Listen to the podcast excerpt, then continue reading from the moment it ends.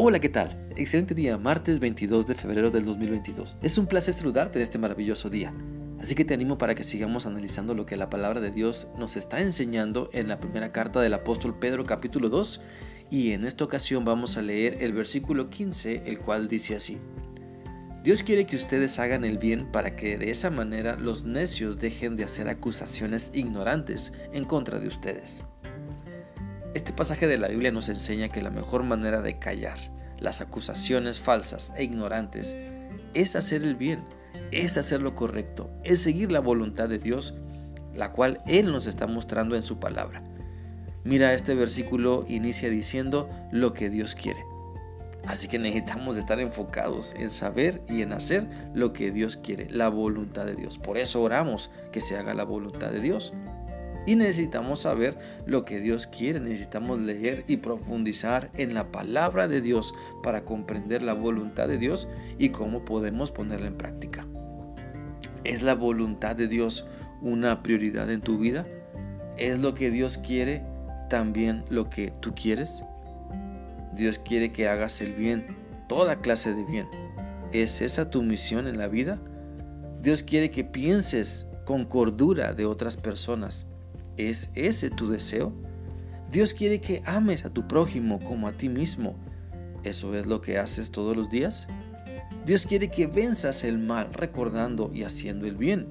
Enfócate entonces en ese bendito mandamiento. Cada día, cada día te puedes proponer hacer el bien, pero quiero que te des cuenta que necesitas a Cristo en tu vida para poder lograrlo. Para que practicar el bien sea una constante en tu vida, necesitas que Cristo domine sobre ti, para que tus malos deseos no te lleven a comportarte de manera perversa, sino de manera amorosa. Como hijos de Dios, como su pueblo que somos llamados a compartir la gran diferencia, la diferencia bendita que es conocer a Cristo y obedecerle a Él, como su pueblo debemos estar enfocados en bendecir a otras personas haciendo lo correcto, haciendo el bien. Recordemos lo que la Biblia dice en Romanos 12:21. No te dejes vencer por el mal, sino derrota el mal con el bien. Enfocarnos en el bien desde nuestros pensamientos nos ayudará para no terminar en una conducta perversa. Enfocarnos en decir lo bueno, en expresar el bien por medio de nuestras palabras, nos ayuda a no olvidarnos que Dios gobierna y debe gobernar nuestra vida en todos los aspectos. Entonces, haciendo el bien, quienes nos acusan quedarán mudos. Practicando lo correcto no habrá acusaciones eh, necias ni falsas en nuestra contra, porque siempre Dios respalda nuestra buena conducta. Nuestro buen testimonio siempre será usado por Dios para tapar la boca de los que dicen que no es posible que Dios te cambie. La Biblia nos enseña en Proverbios 14, del 5 al 9 lo siguiente. El testigo verdadero no mentirá.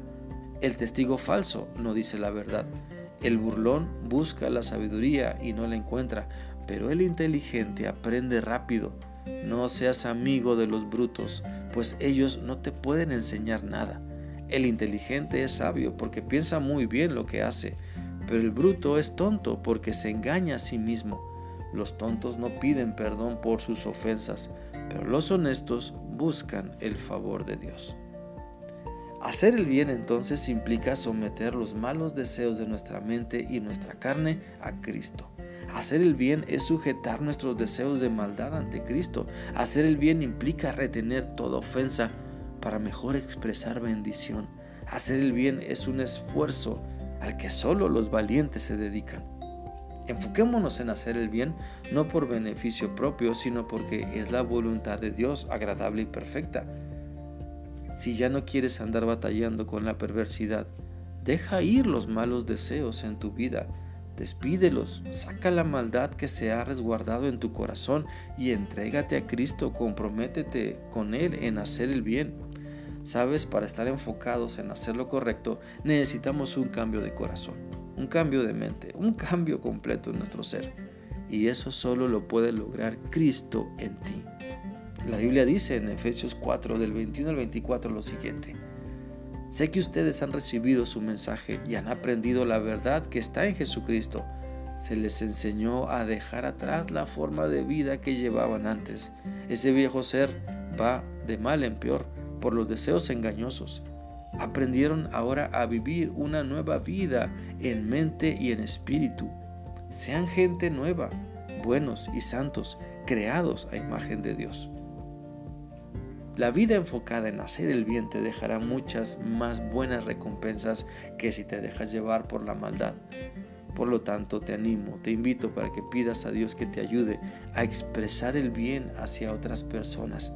Pide a Dios ayuda para que cuando más ganas tengas de dejarte llevar por el mal, más veas el mover de Dios y más recuerdes su palabra para mantenerte enfocado en que hacer el bien es la mejor decisión que puedes tomar.